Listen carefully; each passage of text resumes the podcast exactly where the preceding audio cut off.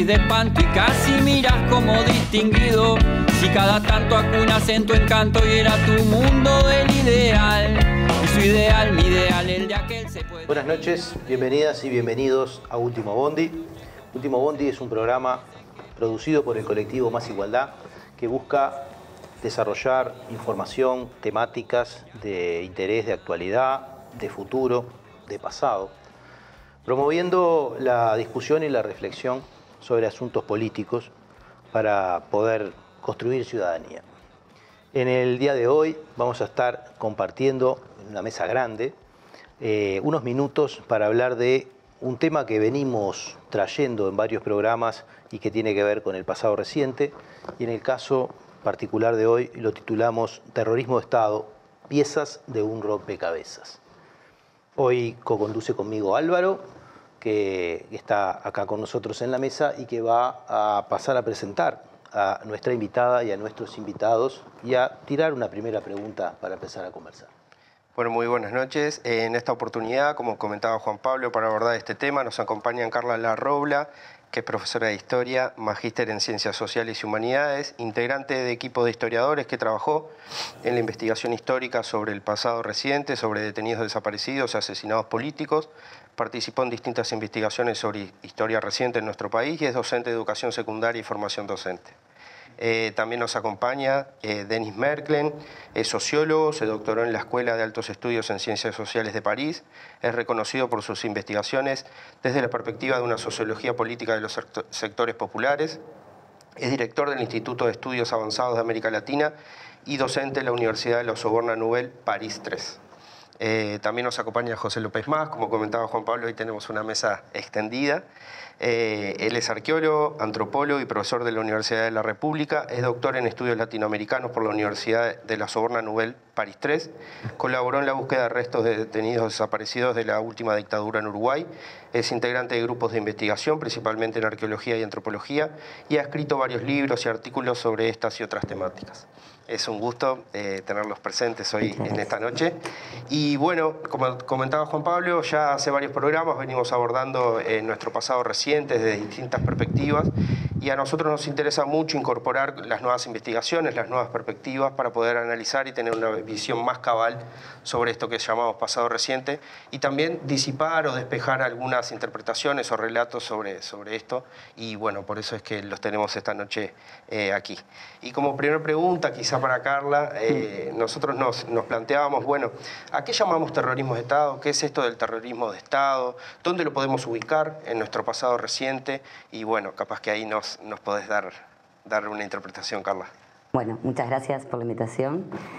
Em, para hablar de terrorismo de Estado, en realidad mm, lo que es importante es entender que es un concepto que se construye justamente para poder elaborar una categoría que nos permita explicar lo que sucedió en el pasado reciente.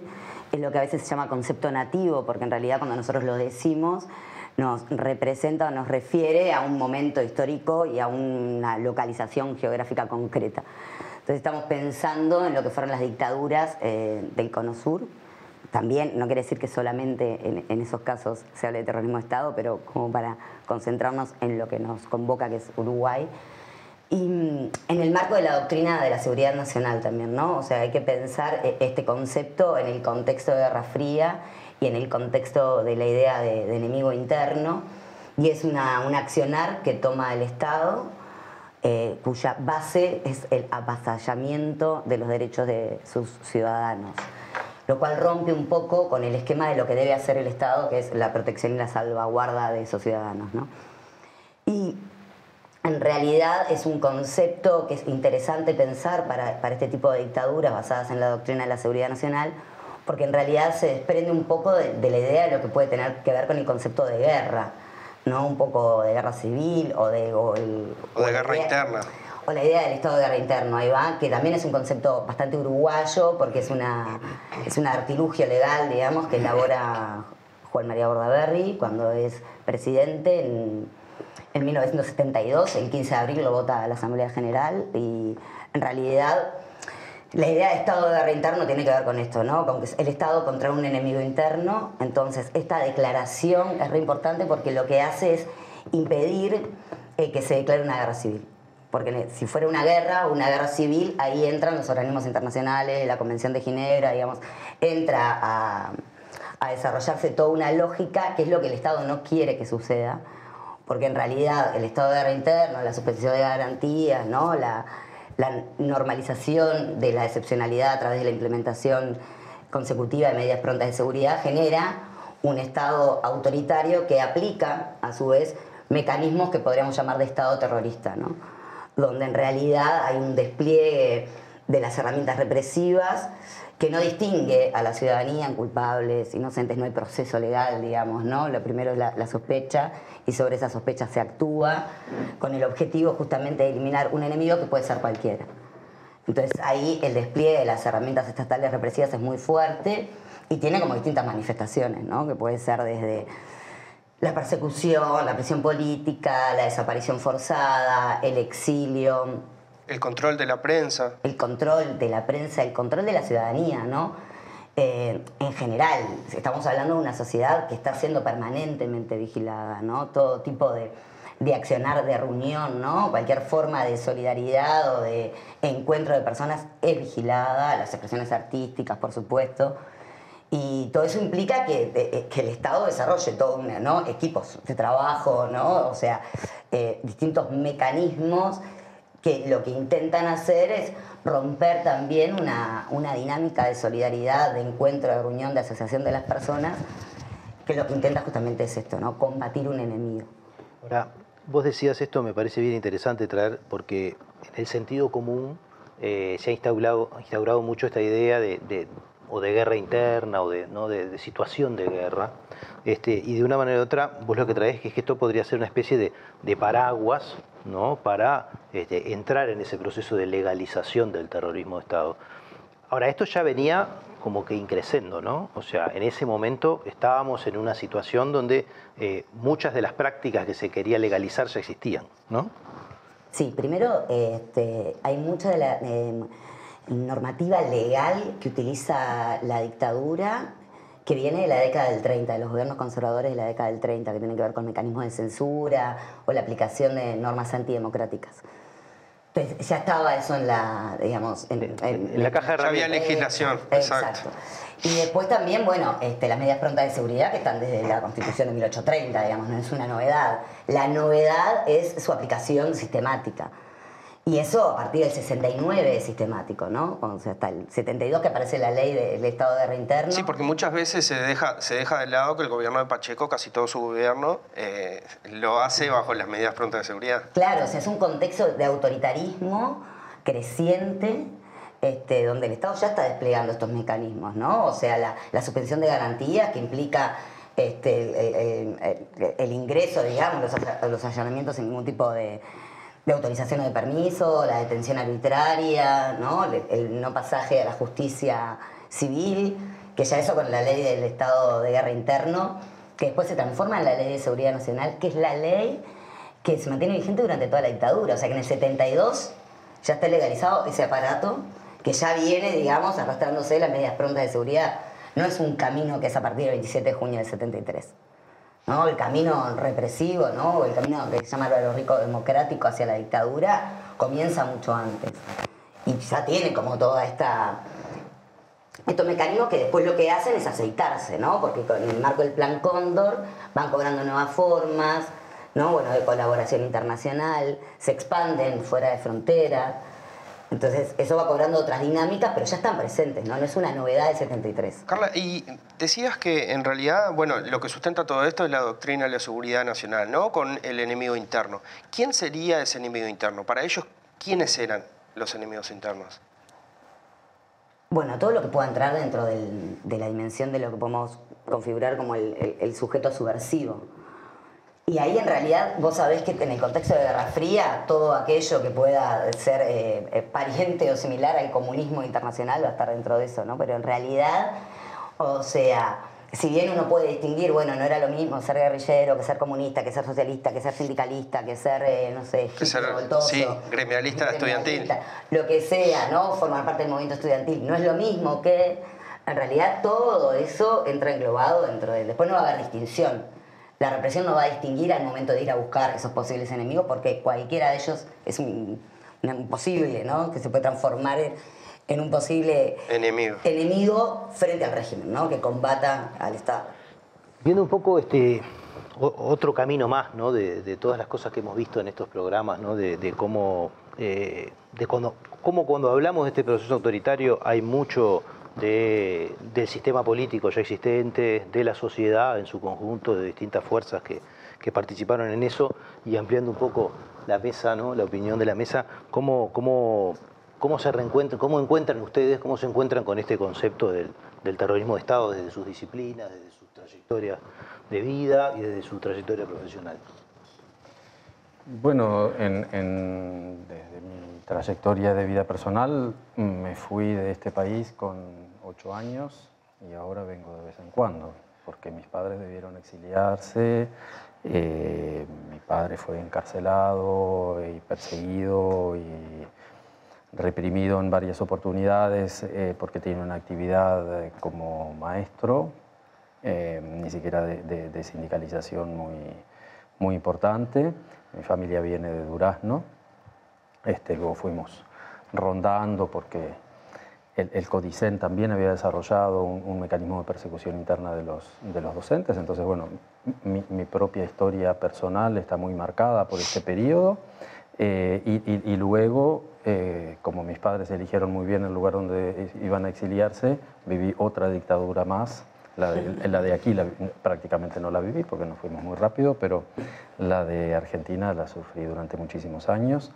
Entonces, bueno, sí, está inscrita en, el, drama, el drama social que, las dictaduras del Cono Sur representan para nuestras sociedades, está inscrita en, personas de mi generación con muchísima fuerza. ¿no?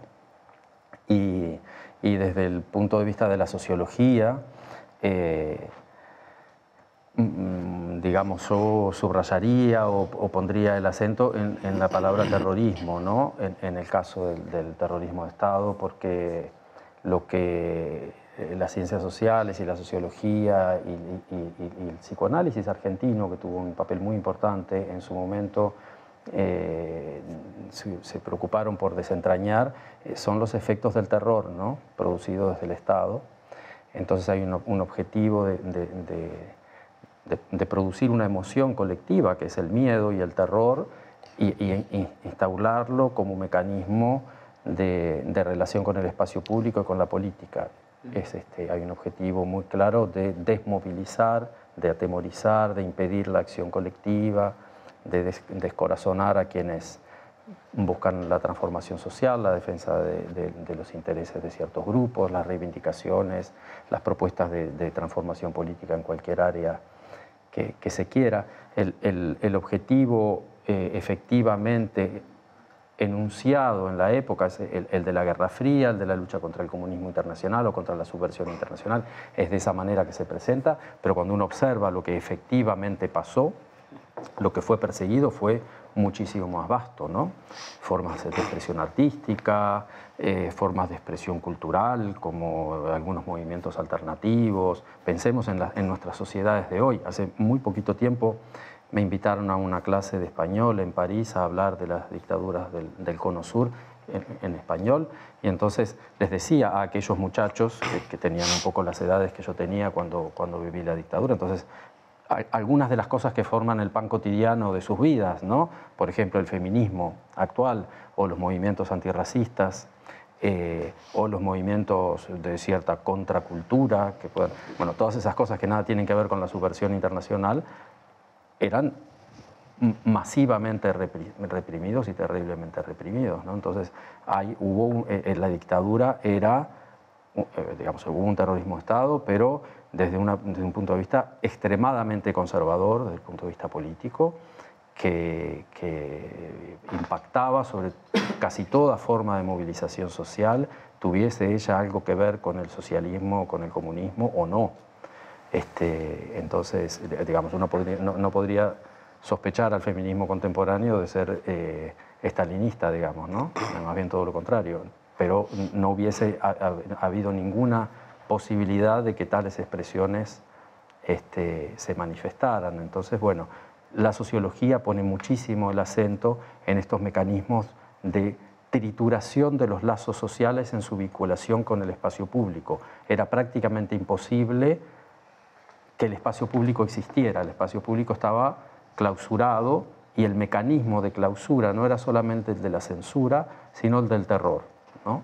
Porque tal como ocurrió durante la, Segunda Guerra Mundial bajo el nazismo y un poquito antes con el fascismo, eh, se produce en, los sujetos sociales un, un sentimiento de una profundísima incertidumbre que es provocado por el miedo. Todo el mundo sabe que en cualquier momento puede ser objeto de la represión y nunca sabe mucho por qué ni cómo. ¿no? Entonces se, crean mecanismos de sospecha generalizada, de miedo, creación de espacios de expresión clandestinos para poder comunicarse, sobrevivir, existir. Entonces este, el cuerpo social está muy, muy profundamente transformado y la forma política de la existencia de las sociedades se disuelve. Bueno, eh, nos tenemos que ir al primer corte. Eh, no llegamos a José todavía. Esto viene intenso.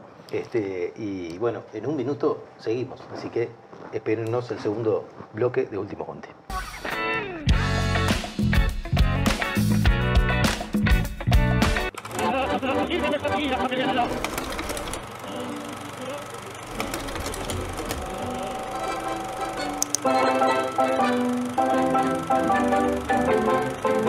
Decime quién sos vos, decime dónde vas, alegre mascarita que me gritas al pasar.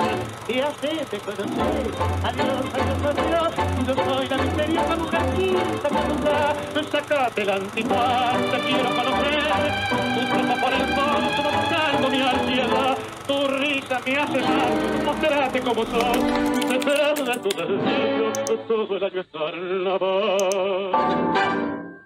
Ah, vuelta, ahí, tan, tan, tan, tan, tan, tan. Es un honor formar parte de Caras y Caretas TV, donde hay lugar para todo tipo de contenido y también para el humor. ¡Sumate!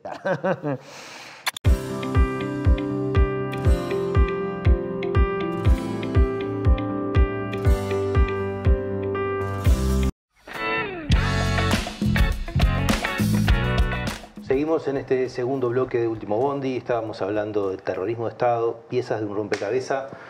Lo vimos desde una perspectiva conceptual, histórica, lo vemos ahora también como Denis lo comienza a aterrizar en cuestiones concretas, le toca a José. Bueno, eh, yo personalmente también me parece que como mucha gente de, nuestra generación estoy marcado por, la dictadura, me fui a los 17 años de acá, era dirigente estudiantil, no me exilé, me, embarqué en un carguero.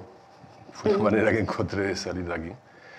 Luego fui a la Argentina, que estaba peor que acá, mi itinerario es larguísimo, es más complicado. Pero me gustaría un poco también hablar de, desde qué punto de vista profesional me, siento concernido por el tema. la antropología tiene diferentes especialidades y tal vez lo más conocido es la búsqueda de los desaparecidos. La búsqueda de desaparecido involucra diferentes eh, procedimientos también, porque por un lado hay que informarse mucho sobre a quién estamos buscando, en qué situaciones desaparecieron. Hay que entrevistar muchos testimonios de diferente naturaleza para saber sobre los desaparecidos, para poder tener elementos de identificación, de reconocimiento. Por otro lado, la parte material, física, hay que buscarlo en un espacio geográfico concreto. Ese espacio geográfico tiene que ser seleccionado también a través de información que es analizada, que se considera relevante. Y, después cuando se tiene, se tiene suceso en la búsqueda y se consigue localizar un cuerpo, allí hay otra especialidad de la antropología, que es la antropología biológica. todas estas son disciplinas forenses, eh, eh, cumplen una función forense en, estos escenarios. Y, es como un continuo donde diferentes especialistas van asumiendo. En la última parte el, bueno, aparte cuando se consigue localizar un cuerpo hay que analizarlo, hay que ver los elementos que están asociados, tratarlo con cuidado para recuperarlo con cuidado y de esa manera facilitar los análisis posteriores que van a hacer los antropólogos biológicos, tratando de identificar patologías que ayuden a, identificarla, primero, tanto a la persona como a las causas de muerte. Todo eso, en relación al terrorismo de Estado, eh, tiene diferentes funciones, porque por un lado es la búsqueda, por otro lado es, eh, es eh, la expertise de, generar evidencia para constituir ese hecho, porque cuando se, cuando se encuentra un cuerpo, ahí se constituye un hecho. Ahí apareció una persona, se acabó ya. Hay, uno que es un, un desaparecido menos, que es un aparecido y empieza otro proceso. Esto tiene valor histórico también. No siempre toda la información vinculada al, terrorismo de Estado es disponible. Los historiadores hacen lo que pueden con todos los archivos que, a los que tienen acceso. Eh, como decía Denis, los sociólogos también hacen análisis diferentes de magnitud para poder conocerlo, pero una característica del terrorismo de Estado es lo fragmentario de la información para muchos, para muchos temas, para muchos itinerarios de desaparición. Entonces, en la antropología de estas tres especialidades, en la medida que le toque intervenir, va generando información que suple a veces la falta de información histórica. Se puede saber a veces detalles. Eh, nuevas conjeturas.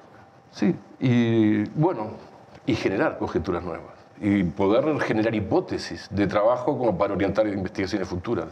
Incluso para discutir algunos supuestos históricos ¿no? que en determinado momento, este, aparte de los hallazgos, han, han discutido, ¿no? como en el caso de Julio Castro. Este, y, algunos, de algunos de esos hallazgos.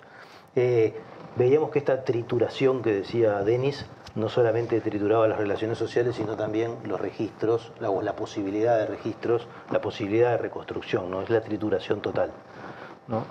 Eh, otra de las cosas que me parece que está en juego de esto es ver el alcance. Vos hablabas hoy de que eh, nombraste el Plan Cóndor, nombraste algo que, de una manera u otra también hoy los trae ustedes a, a esta mesa, que es un poco una producción bibliográfica ¿no? sobre eh, la dictadura vista desde Francia.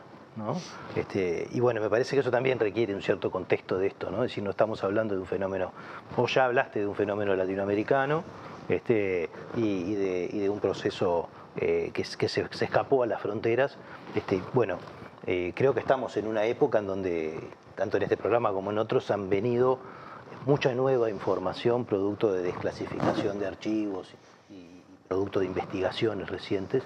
Este, bueno, ¿cómo, qué, quieren contar, qué nos quieren traer ¿no? de todas estas cosas que, han visto? ¿no? Desde, lo general, ¿no? lo que puede ser esta idea de, del plan Cóndor, ¿no? que también durante mucho tiempo fue una hipótesis, pero, pero que creo que tiene otra, otra verosimilitud.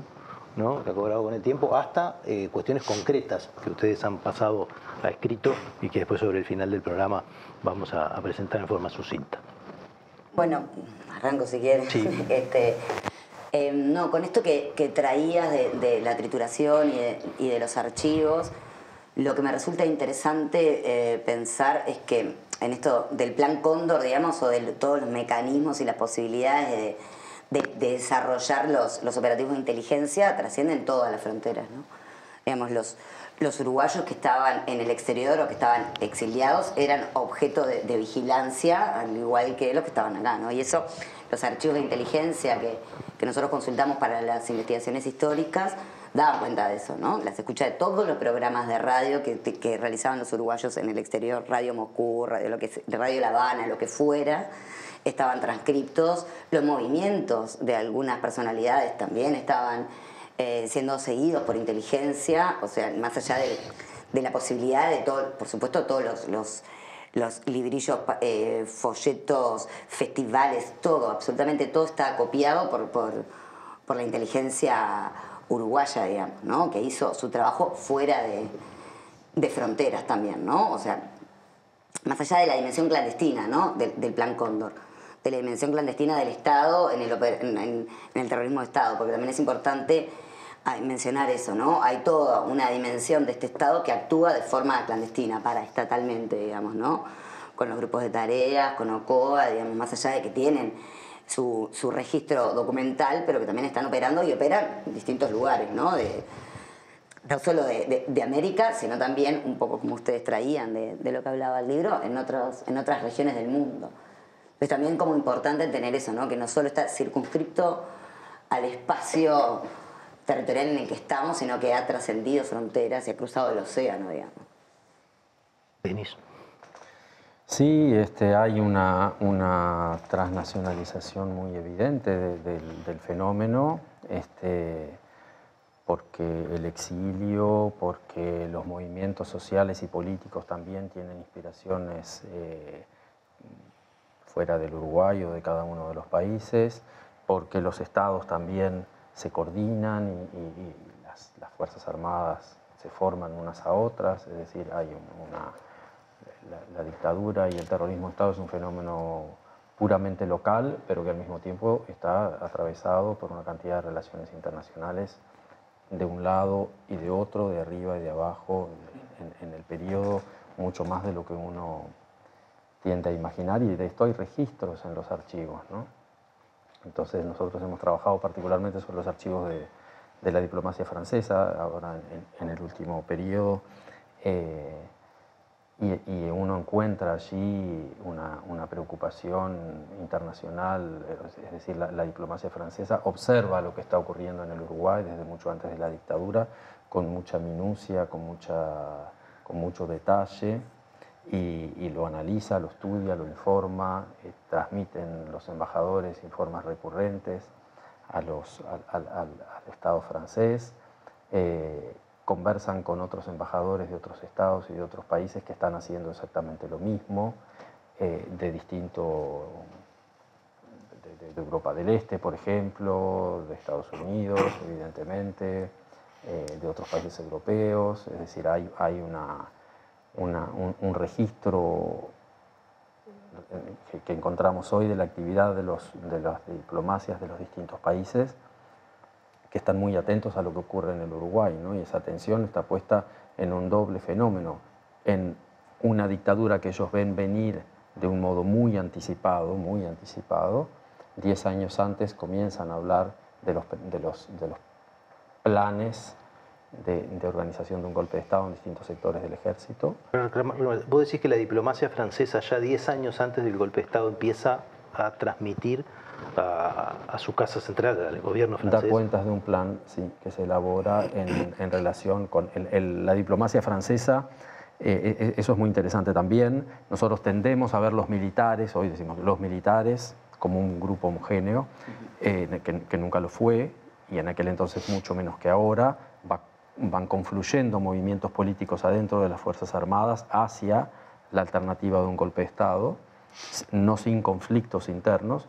La diplomacia francesa distingue tres grupos muy claramente, un grupo al que llaman los peruanistas, un grupo al que llaman los brasileños y un grupo al que llaman los indecisos y establecen mecanismos de estudios sobre la oficialidad que les permiten eh, eh, proponer diagnósticos con porcentajes de la oficialidad que pertenecerían a cada uno de esos grupos. ¿no?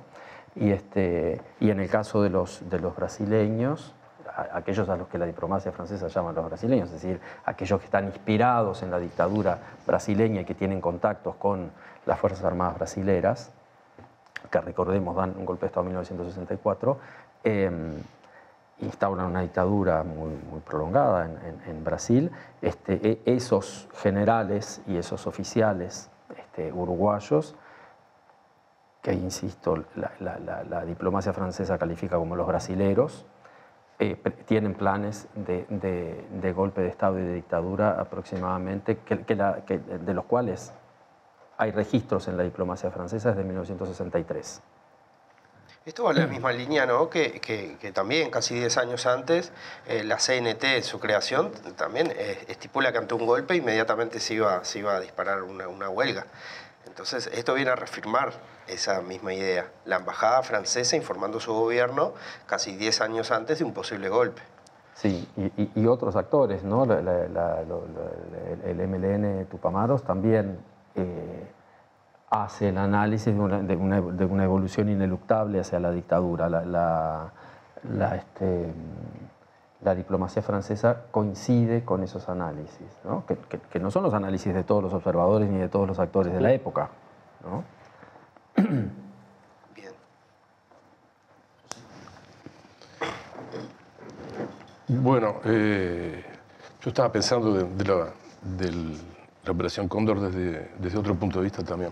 De la, la esta, la coordinación represiva también tiene, elementos interesantes como es una, una homogenización de las prácticas represivas. El, tratamiento de los cuerpos.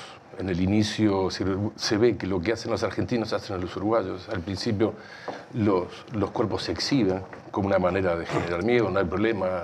Los cuerpos se dejan tirados al costado de los caminos. Cuando son ejecutados, después empiezan a ser enterrados en, en unos tanques, que así se encuentra el hijo del poeta Hellman en El Tigre, y también un sindicalista uruguayo fue encontrado de la misma manera. Y acá están enterrando en el batallón 13 adentro de tanques. Luego, bueno, la desaparición de los cuerpos también es una práctica que, que se impone allá y empieza a imponerse acá. La operación Cóndor tiene un elemento interesante que es la homogenización, y eso se ve porque, porque la coordinación era bastante habitual entre, en- entre, lo- entre los tipos y se comentarían los procedimientos, los pros y los contras. Y eso es interesante porque a veces la investigación también permite, permite seguir el itinerario de, de, de muchas cosas que no tenemos registros como para seguirla. ¿no? Carla. No, me quedé pensando en eso, sí, de cómo en realidad eh, también es interesante eh, pensar en esto que vos traías de las lógicas y de los pasajes de información, porque me estaba acordando en realidad cómo hay una detención masiva en Buenos Aires en el 74, 75. Hay dos momentos donde en realidad enseguida se pasa la información para Uruguay, porque los que caen, muchos de ellos son uruguayos, muchos de ellos eran del MLN que estaban trabajando con otras organizaciones en Argentina. Entonces también hay como un trasiego de información y de qué se hace con esos detenidos, ¿no? Te los mando, no quédatelos, digamos, hay como... Y hay como momentos también que podríamos marcar, ¿no? Lo, del- los llamados los primeros vuelos, ¿no? También marcan un quiebre ahí, hasta en las relaciones entre ellos, ¿no? Bueno, no te mando más detenido de esta manera. Eh, es como muy interesante, se puede hacer como como un seguimiento de, de, la, de, la- de lo, de lo que traía José con, la, con, con esto de cómo empezamos a ver las mismas dinámicas represivas y por, por ejemplo también esto de la desaparición forzada, que si nosotros vemos el mecanismo de los, de los uruguayos cuando desaparecen en operaciones coordinadas muy grandes y mucha cantidad al mismo tiempo, son los operativos que se desarrollan en Argentina. También acá es como más circunstancial, ¿no? Son distintos, no están como no tenemos como la dinámica eh, en Uruguay de desapariciones que sean, ¿no? Tipo, bueno, desaparecen 20 en dos días. ¿no? Eso es como una dinámica que se da en Argentina, pero que son las fuerzas uruguayas operando. Operando en Argentina. Exacto. Claro. Este, también hay como, hay como determinados contagios, digamos, ¿no? O, o formas de, de actuar, pero que también hay, se marcan diferencias en los territorios, ¿no?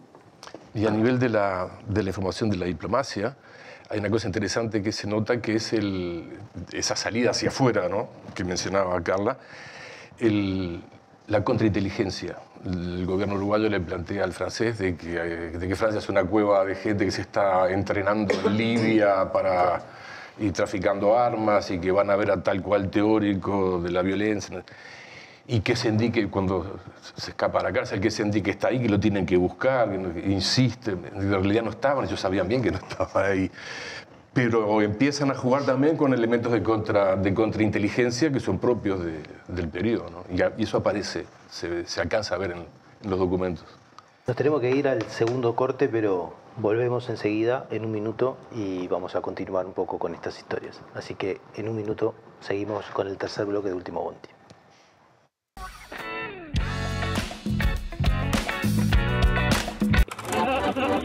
Bondi.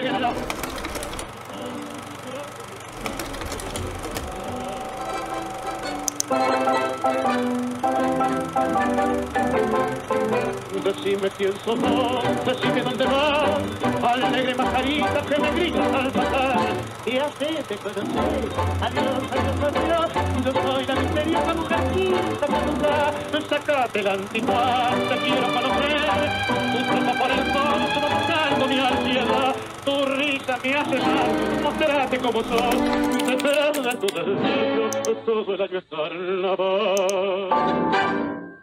Ah, vuelta, ahí. Es un honor formar parte de Caras y Caretas TV, donde hay lugar para todo tipo de contenido y también para el humor. ¡Sumate!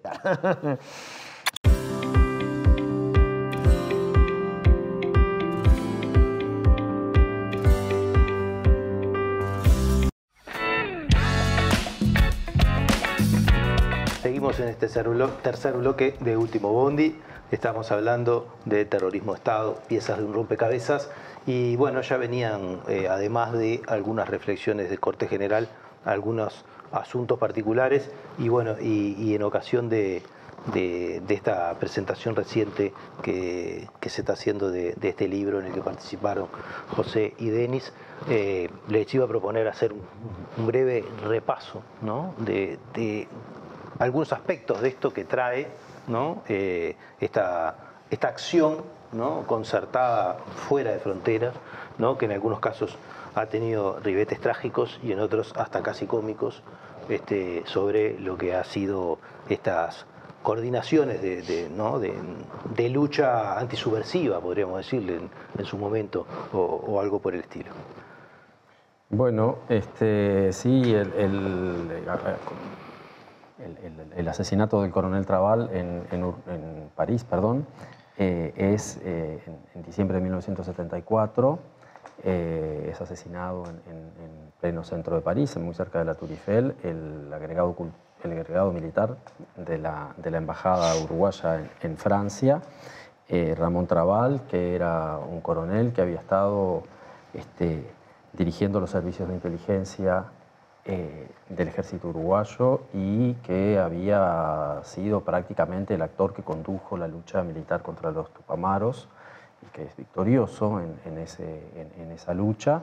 Es asesinado en París por dos eh, ejecutores que lo matan en, su, automóvil, eh, en, el, parking, en el estacionamiento de su, edificio. Ese, hecho nunca fue esclarecido por la justicia francesa ni por la justicia uruguaya. En, Uruguay nunca hubo un proceso judicial al respecto y en Francia eh, las investigaciones policiales y judiciales fueron cerradas poco tiempo después. Hay, como se sabe, una gran especulación al respecto y hubo, dio origen a, muchísimo intercambio diplomático y a un cierto conflicto. Eh, entonces, es un, es un caso de, de, terrorismo clarísimo porque no se busca, lo único que se hace no es ejecutar a una persona, sino crear una confusión tal que eh, impida establecer responsabilidades o que atribuya la responsabilidad a quienes no la tuvieron. ¿no? Que no sabemos fehacientemente quiénes fueron los autores materiales del hecho, eso solo puede determinarlo la justicia, pero sí sabemos que aquellos a quienes se les atribuye la responsabilidad en un primer momento, los topamaros, no fueron quienes eh, realizaron esa acción. Eh, y además, eh, el hecho de la ejecución de Ramón Trabal en París está íntimamente asociado con el secuestro y la ejecución de un grupo de militantes en Buenos Aires, del MLN, y de otras dos personas que nada tienen que ver con la militancia ni con, el, ni con la subversión internacional, como decíamos antes. Uno porque es un niño de, corta edad, el hijo de una, pareja, de una pareja secuestrada, Amaral García, y el otro porque es una persona que simplemente estaba allí invitada a un cumpleaños donde se produjo el secuestro de esas personas que estuvieron eh, aproximadamente 45 días secuestrados, torturados, trasladados desde Buenos Aires a Montevideo y luego ejecutados a sangre fría. Eh, cinco de los siete, el niño fue robado y, entregado a una familia de manera clandestina, su identidad eh, y su estado civil modificado, y el otro que fue liberado, aterrorizado a tal punto que, que estuvo 30 años eh, sufriendo de, aquello de lo que fue testigo, ¿no? Y los otros cinco personas, como, decía eh, López Más, ejecutados al borde de un camino, eh, los, famosos, tristemente famosos, este, fusilados de Soca. Todo eso es una operación que aparece muy claramente como una única operación, este, coordinada como un, como un inmenso plan macabro. Uno le cuesta muchísimo entender que esto pudiese eh, cumplir un objetivo político, ¿no? Y sin embargo lo tuvo. Entonces, eh, bueno, para nosotros que, abrimos por primera vez la, carpeta, hay una carpeta Trabal en los archivos del Ministerio de Relaciones Exteriores de Francia, en, las afueras de París, en la periferia de París.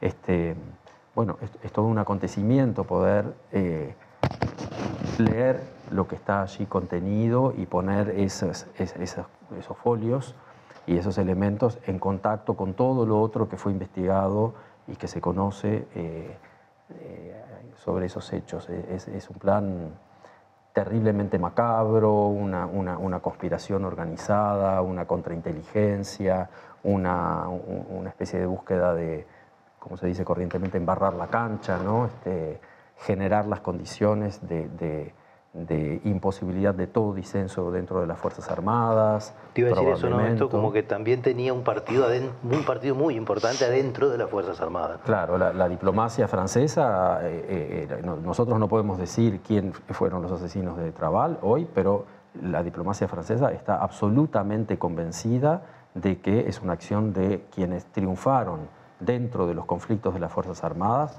por apagar a una oficialidad joven muy activa y que tiene planes muy distintos, o que tenía, o que tuvo planes muy distintos de los que lleva adelante la dictadura ya este, en, unos pocos meses luego de, iniciado el golpe de, junio de 1973.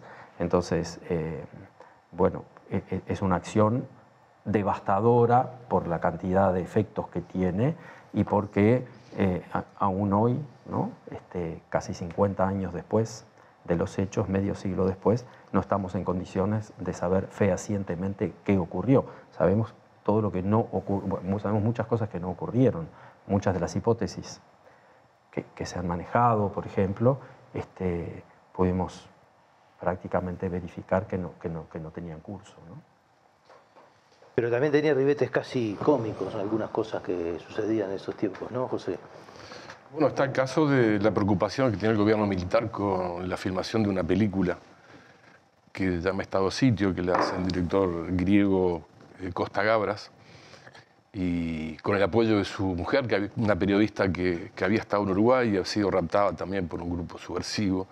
Y hay todo allí una, una gran eh, complicación que tienen los militares tratando de, evitar que ese film prospere, porque dicen eh, textualmente, es un film que se hace eh, en honor y a la gloria de los tupamaros. es una- y, y bueno, y el gobierno francés trata de, de responder en los términos diplomáticos, pero al final da dilativa, se le pregunta al ministerio, le manda el Ministerio de Relaciones Exteriores, le manda al Ministerio del Interior si sabe si hay gente clandestina que, que esté participando de la película, el trámite va, el trámite viene, y al final le dicen, no, en definitiva, eh, no vemos, este, este es un país donde la censura no se practica y en este contexto no hay nada que, que justifique una excepcionalidad Porque la, de la, la censura. ¿no? pretensión de, de- de la dictadura actual era que en Francia no se filmara una película. Y coordinado, porque la parte de la película se firma en, en- Chile también. Ellos disponían, ¿no? Le mandan la, la- la embajada, eh, le manda todo el informe. Está siendo filmado por la productora tanto, el director tanto. Todo el detalle en tal lugar es, es el set de la filmación, en, en el barrio de Vincennes, en tal lado, tal cosa. Y también eh, las escenas que son filmadas en Chile. Es decir, la, la embajada uruguaya en Chile suministra información que luego eh, la usa la embajada o el Ministerio de Relaciones Exteriores uruguayo hacia la embajada francesa. Es decir, que esa preocupación transcontinental de la filmación eh, los obsesiona bastante a los militares. Y eso que el galán de Anfitrión era un galán, digamos, ¿no? Sí, ¿no? Sí, claro. El actor que hace de Claro. Darmisiones, no Eh. No, no, no. El actor que hace de Anfitrión es un galán, ¿no? Bien, eh, nos queda ver un poco eh, la importancia de, tener marcos interpretativos para marcos interpretativos para ver todo esto, ¿no? Este, eh, de hecho aparecen muchas de estas informaciones producto de, de fragmentos, ¿no? Como bien decían ustedes, después de haber sido triturados, eh, las relaciones sociales y las posibilidades de construcción sencilla, ¿no? Este, y bueno, y en eso creo que, convergemos de nuevo, ¿no? Eh, No sé, Carla, ¿qué, qué te parece un poco esta, esta idea? de- porque creo que hay un gran papel, eh, en, programas anteriores veíamos un poco esto, del papel de la historia, ¿no? Acá, ¿no? El papel de la historia y de los historiadores este, en, esto, en esta interpretación de, de un montón de material que empieza a aparecer y que permite, ¿no? Eh, porque después está la discusión sobre cómo darle sentido y valor ¿no? a estas cosas. Sí, yo creo que ahí en realidad lo que es interesante de lo que, de lo que hace la historia como disciplina, digamos, esta disciplina como eh, circunscripta a veces al, trabajo que hacen los historiadores, tiene que ver con, ordenar, ¿no? Con ordenar el relato, clasificar, jerarquizar, ¿no? teniendo en cuenta también de que cuando estamos hablando de estos temas donde se juega tanto la sensibilidad, la pasión, el posicionamiento, que es típico en cualquier disciplina y en puede ser aplicable a cualquier proceso histórico, pero en este más, cuando hay unas cuestiones más, más candentes y heridas de la sociedad, eh, bueno, también ahí trabajan juntas la historia y la memoria, ¿no?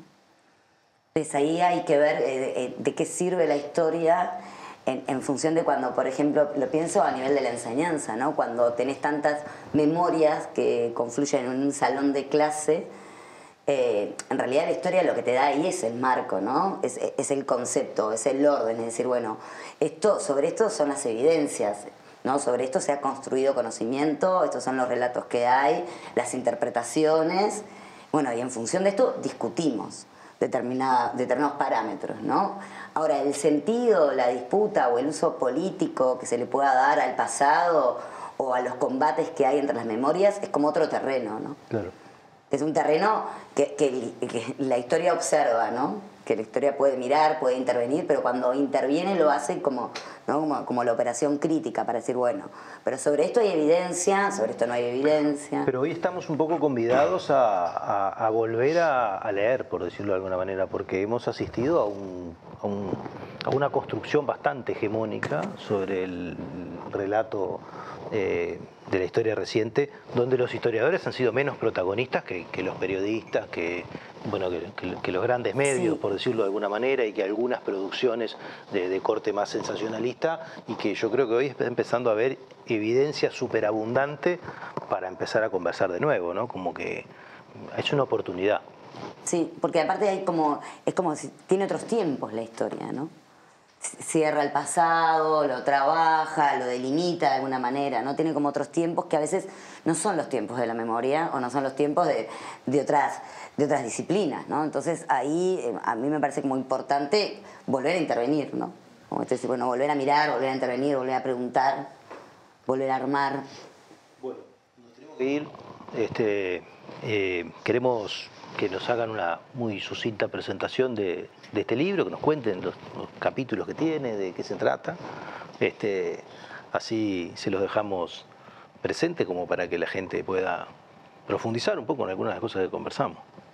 Bueno, a, invitación de los archivos del Ministerio de Relaciones Exteriores francés, eh, nosotros constituimos un, pequeño equipo con José López Más y Lorenzo Jalabert, que es un joven historiador franco-uruguayo que, reside en París, y fuimos a, leer los archivos de la diplomacia francesa que, cubren un periodo relativamente corto, en nuestro caso, porque o sea, la, exploración que hicimos es sobre un periodo relativamente corto, unos 10 años antes del golpe de Estado y, un poco menos eh, luego del, golpe, entonces eh, no, alcanza a cubrir 20 años nuestro trabajo de investigación. Eh, nos eh, distribuimos el trabajo, hay un historiador, un antropólogo arqueólogo, un sociólogo, cruzamos puntos de vista, hicimos análisis juntos y entonces hay un capítulo especialmente dedicado al problema de los dos eventos que suelen atribuirse o suelen haber sido, han, sido considerados frecuentemente como dos momentos del golpe de Estado, febrero de 1973 y junio de 1973. Y eh, los análisis de la diplomacia francesa, a los cuales nosotros les atribuimos cierta importancia, hablan más bien de dos golpes de Estado, un golpe de Estado que, es, que fracasa, que es abortado, y un segundo golpe de Estado eh, que tiene éxito, el de febrero fracasa y el de, y el de junio eh, triunfa. Eh, esto, se, esto es, ese es un capítulo escrito por, por, Lorenzo Jalabert. Luego yo trabajé sobre el caso Trabal y la vinculación del asesinato del coronel Trabal con los fusilados de Soca, como expliqué antes. Y eh, hay- un capítulo luego de, de- de José López Más que, que le dejo de escribir a él inmediatamente, pero hay un cuarto capítulo que, que redacté yo eh, que no tiene que ver con los archivos, con la exploración de los archivos eh, diplomáticos, sino con un trabajo de investigación más de tipo sociológica sobre el exilio francés, el exilio uruguayo en Francia, eh, describiendo las oleadas, los momentos, las etapas de llegada, los modos de integración social, los problemas subjetivos que se presentan a las personas que, que viven esta situación, cómo se vive un exilio, cómo se vive la integración a una lengua extranjera, a un país extranjero, a una sociedad que atraviesa un momento distinto. Bueno, entonces ese es un poco el, el contenido que se completa con el, con el capítulo de, José. Bueno, el capítulo yo es lo que trata un poco de, de focalizar es la, la emergencia del Estado autoritario, los episodios vistos por la- a través de la correspondencia. Eh, todas las violaciones de, de las normas que empiezan poquito a poquito, persecución, la preocupación por la prisión injustificada de, de de artistas, de escritores, toda esa preocupación de francesa. Y el tratamiento también de los eh, franceses que estuvieron presos, vinculados al MLN, cómo la embajada se hace cargo, cómo se, se diferencian, cómo diferencia la dictadura uruguaya alguno francés de otro porque tiene una madre o un padre uruguayo. Eh, No es tan francés. no está en francés. Algunos documentos eh, curiosos de- del cambio de algún dirigente político famoso por, por compra de carne, que, que es- pero ya es un poquito más, más, eh, más curioso y sobre todo también es el, el seguimiento de esta preocupación de- del, del gobierno porque no se haga la película, por evitar la filmación de la película. ¿no? Un poco es eso. Bueno, nos tenemos que ir. Terminamos. Terminamos. Muy bien, un placer, como cada programa. Bueno, Muchísimas gracias. Muchas Gracias gracias. por invitarme. Muchas gracias. bueno, muchas gracias a ustedes y nosotros nos vemos eh, el próximo martes en otra propuesta de Último Bondi. Buenas noches.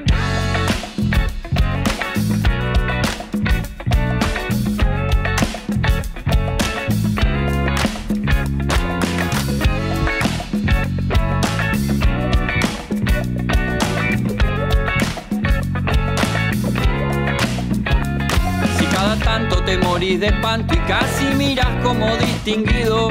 Si cada tanto acunas en tu encanto y era tu mundo el ideal. Y su ideal, mi ideal, el de aquel se puede mirar desde lo distinto. Si por las noches compartís el tinto con ese que piensa solo.